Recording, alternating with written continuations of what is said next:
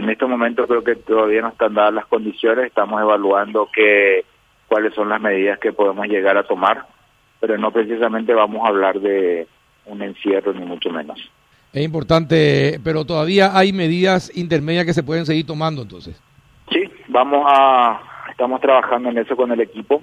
Eh, la situación no es buena, sinceramente.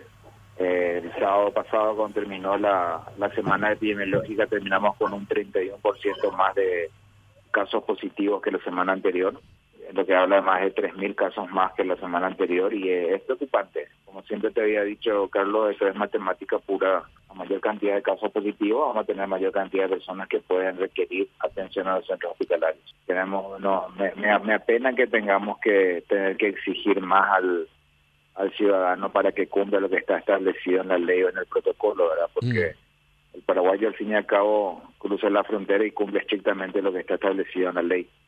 Lastimosamente parece que tenemos que ser más, estar más detrás de la gente para que cumpla lo que está establecido. Yo estoy convencido que la gente ya sabe lo que tiene, lo que tiene que hacer. Es una cuestión de convicción personal también. Hay que, tenemos que cuidarnos nosotros para cuidarle a las demás personas, para cuidar a nuestra familia, ¿verdad?